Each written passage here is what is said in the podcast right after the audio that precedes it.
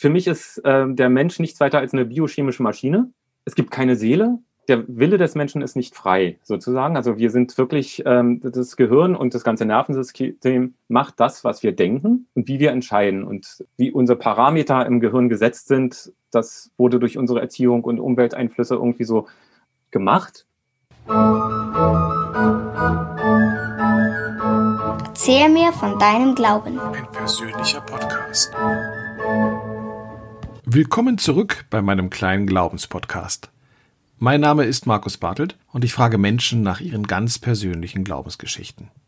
Woran glaubt eigentlich jemand, der nicht glaubt? Wir sind in der ersten Episode des neuen Jahres 2020 und schon diese erste Episode bricht wieder mit der gewohnten Struktur, aber das macht sie sehr lustvoll, denn äh, heute geht es äh, in dem Podcast, der um Glauben geht, ums Nichtglauben, was ja schon wieder fast ähm, der erste Widerspruch ist. Und wir sind, ähm, oder ich bin diesmal nicht live vor Ort, sondern äh, Corona-bedingt tatsächlich das erste Mal über Zoom unterwegs. Das heißt, wir haben eine kleine Videoschalte, können uns sehen, können uns zuwinken, aber aber sind nicht direkt beieinander. Aber so ist das im Moment in der Zeit. Ich begrüße ganz herzlich ähm, Marco Hoffmann, der einen äh, wunderbaren Spitznamen hat, nämlich Grisou. Ähm, das heißt, bitte nicht wundern, wenn ich ihn in Zukunft jetzt auch mit Grisou anspreche. Und Marco ist jemand, der sagt, ich glaube nicht. Und natürlich finde ich sowas spannend und möchte da ein bisschen was nachfragen. Aber zuerst einmal, lieber Marco, lieber Grisou, stell dich doch mal selbst vor.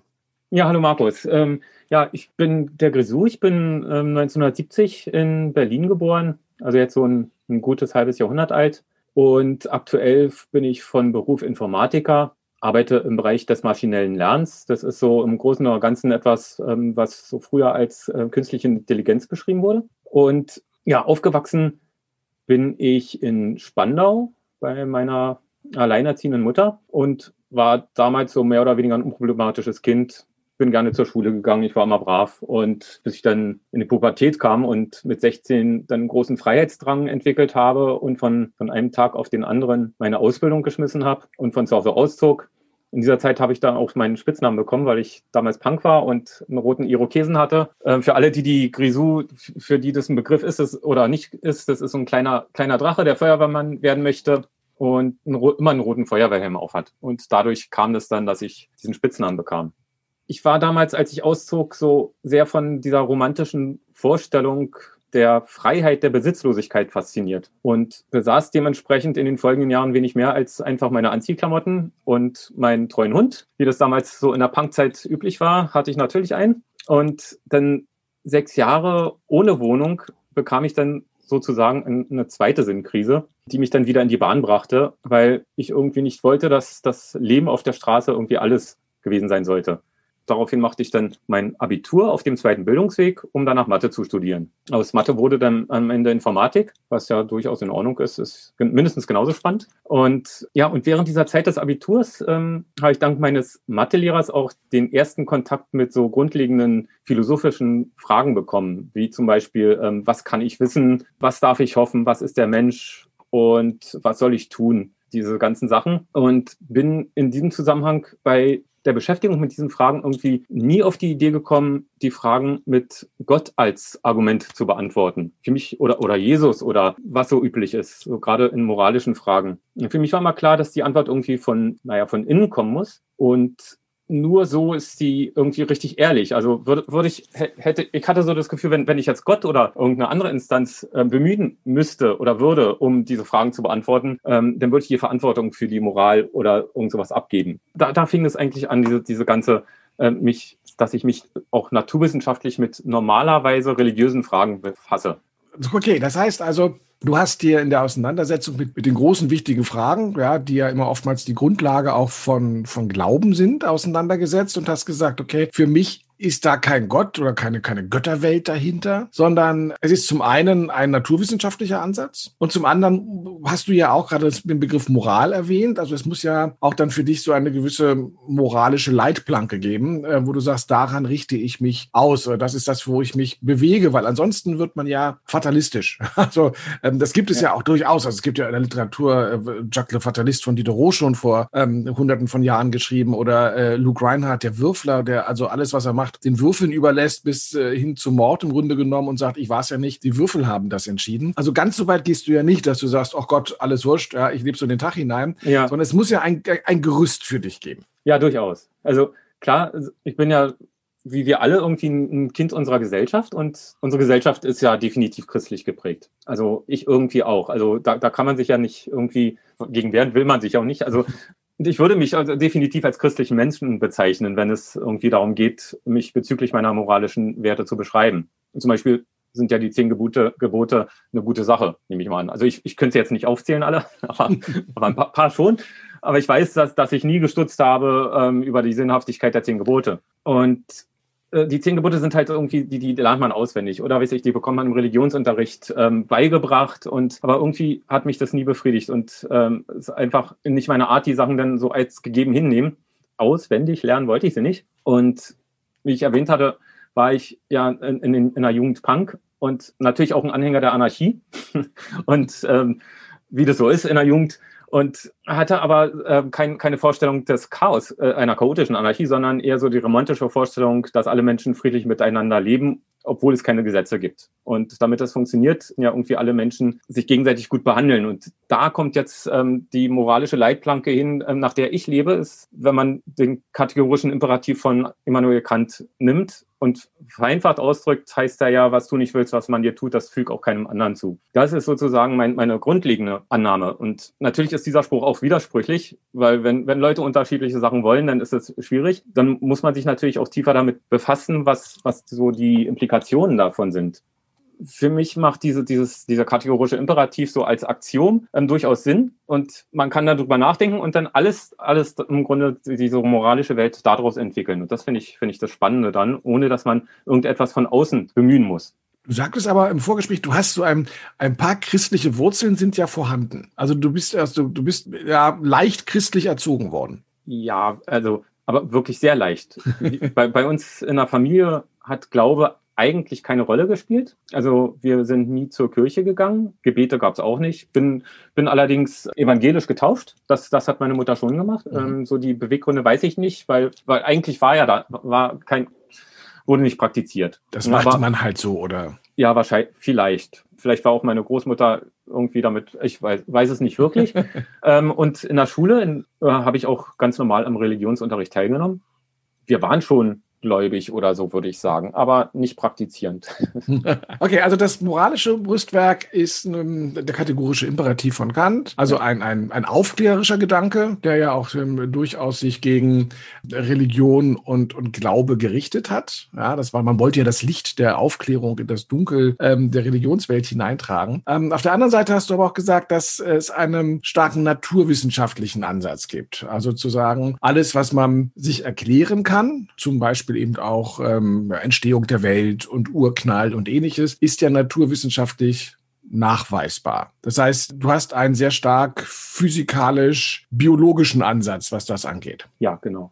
Beweisbar ist ja vieles nicht, also genauso wie die Existenz von Gott oder die Nicht-Existenz nicht beweisbar ist, ist mit dem Urknall und der ganzen Evolution und so ist ja auch alles eine Theorie, die sicherlich auch nur so lange gültig ist, bis, bis sie dann widerlegt wurde oder was auch anderes äh, damit passiert. Aber für mich macht das halt am meisten Sinn, weil, weil ich für mich ähm, da diese Konsistenz eher habe. Bei religiösen Fragen, da, da muss man einfach viel zu viel annehmen und einfach nur glauben und sagen, okay, das ist so, aber hinterfragen lässt sich das gar nicht mehr weiter das ist halt äh, in Stein gesetzt. Während die naturwissenschaftlichen Sachen man sich wirklich selber seine Gedanken machen kann, man kann selber Schlüsse ziehen und diese ganze Widersprüchlichkeit oder Nicht-Widersprüchlichkeit hat man dann selber an der Hand aufgrund seiner Theorien, die man, die man dann selber entwickelt. Also das selber denken macht mir halt dabei am meisten Spaß und ich finde es auch am sinnvollsten, weil, weil für mich ist, was ich selber entwickelt habe, das habe ich auch wirklich durchdrungen. Und ähm, da muss ich nicht, da, da komme ich nicht in, ja, wie ist das jetzt, muss, muss niemand anderen fragen, sondern ich entwickle, habe das in mir. Das finde ich für mich das Wichtigste da, daran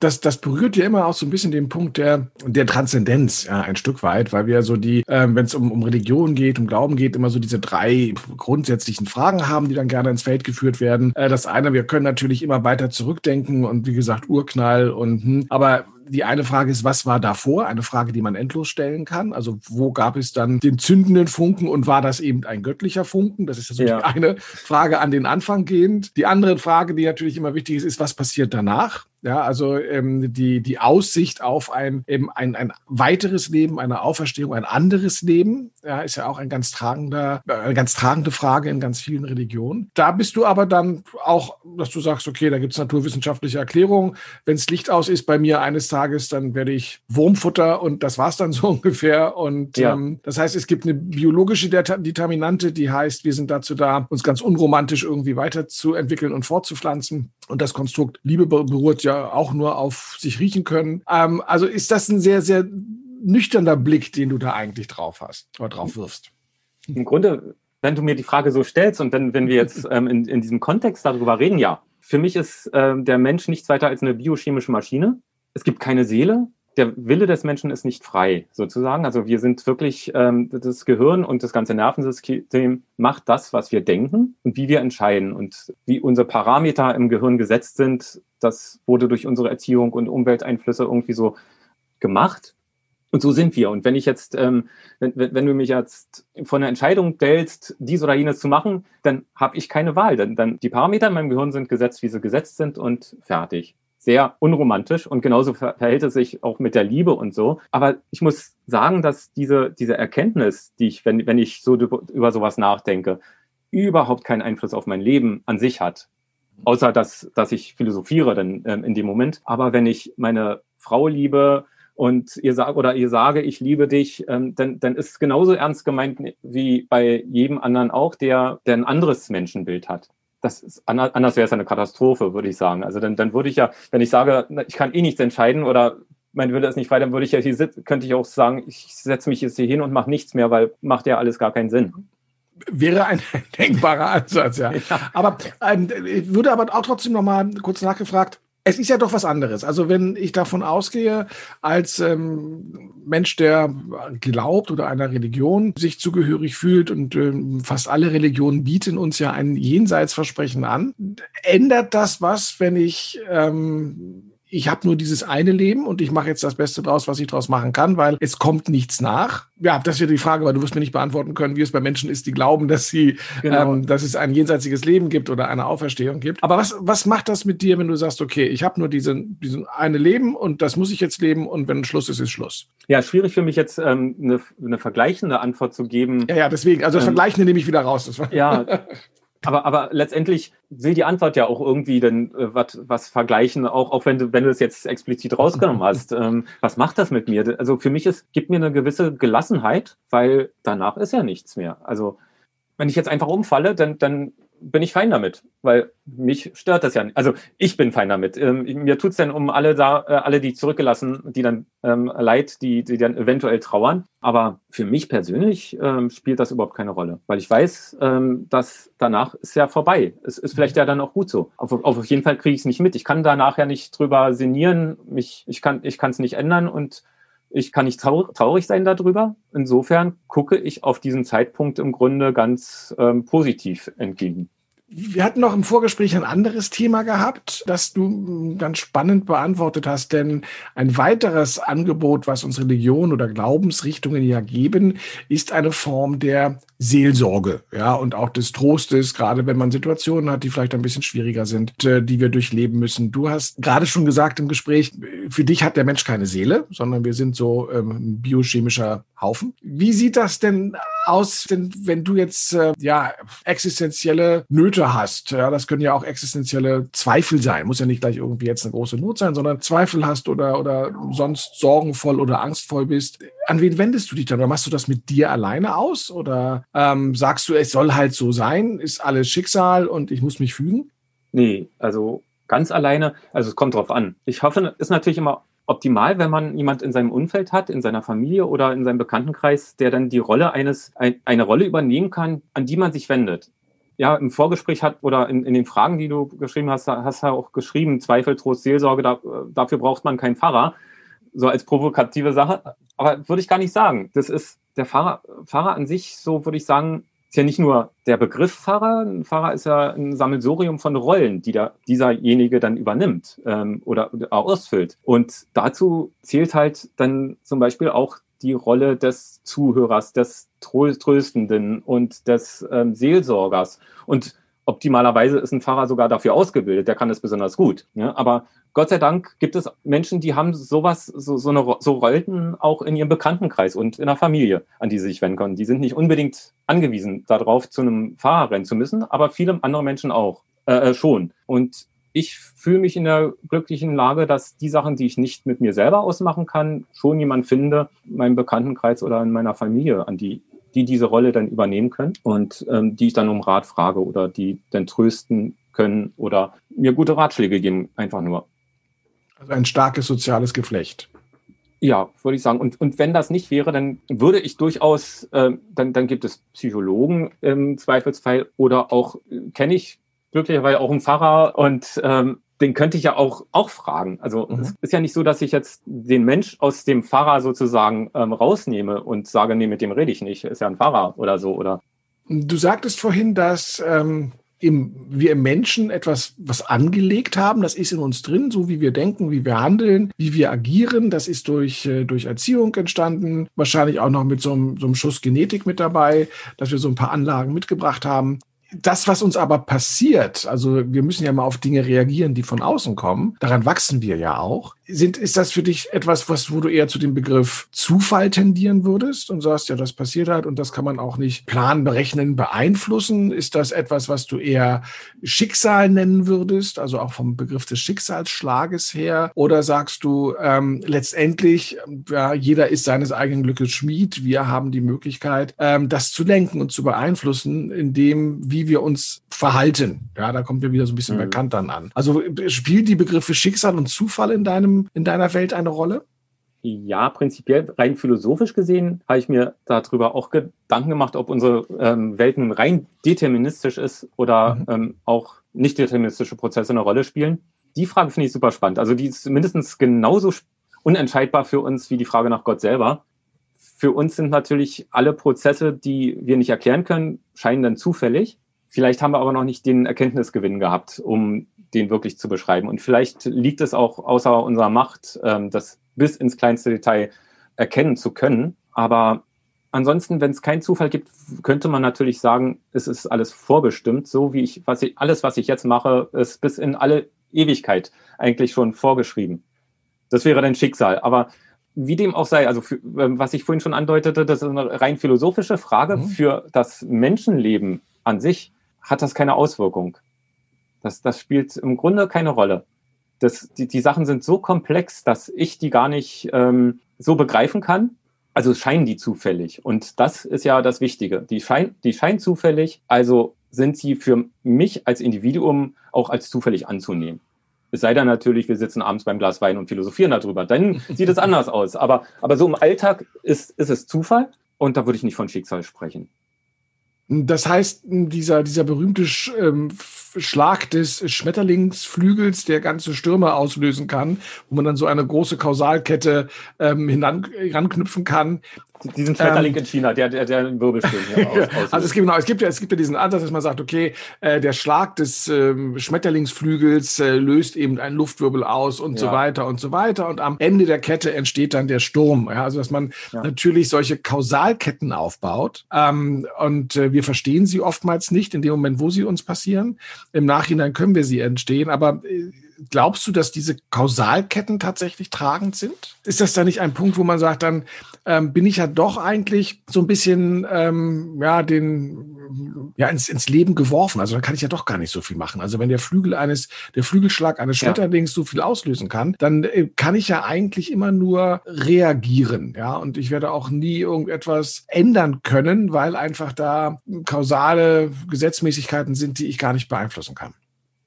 Ähm, anders gefragt, wenn, wenn sogar ein Schmetterling, der Flügelschlag eines Schmetterlings in der Lage ist, etwas zu bewirken, dann ist doch ähm, der Gedanke des Menschen oder der Hand, äh, Handgriff des Menschen erst recht in der Lage, etwas zu bewirken.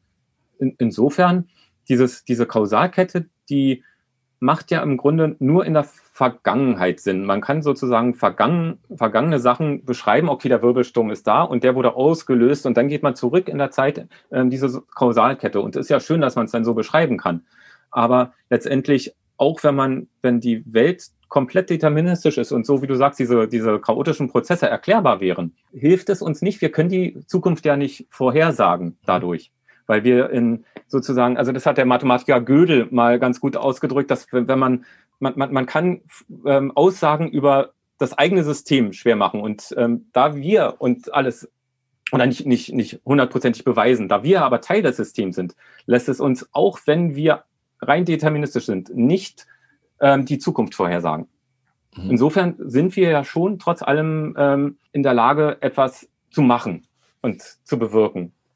Nur im Nachhinein kann man es erklären, aber nicht, nicht, vorhersagen oder sowas. Und das, deswegen, deswegen ist es ja auch, auch, auch mein Ansatz, lässt mich nicht dann irgendwie zusammensacken und in Mutlosigkeit verfallen, sondern ich bin trotzdem Mensch und handel so.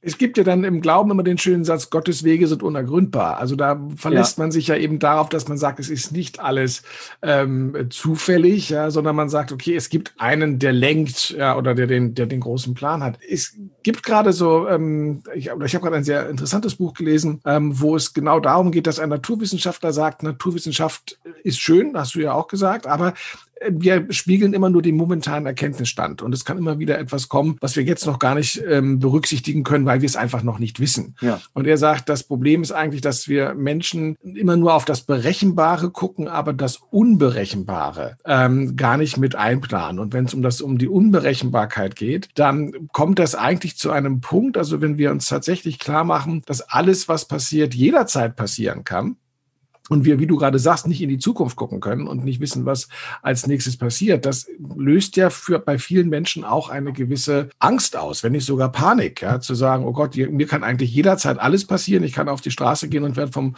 herabfallenden Ast erschlagen oder ähnliches aus dieser Angst heraus kann ja auch für viele Menschen der, der Glaube ein Rettungsanker sein, ja, ja. der eben sagt, damit bin ich überhaupt erst überlebensfähig, äh, weil ich weiß, ähm, es wird mir schon nichts passieren, ich glaube daran oder wenn es passiert, dann hat eben eine höhere Instanz das entschieden.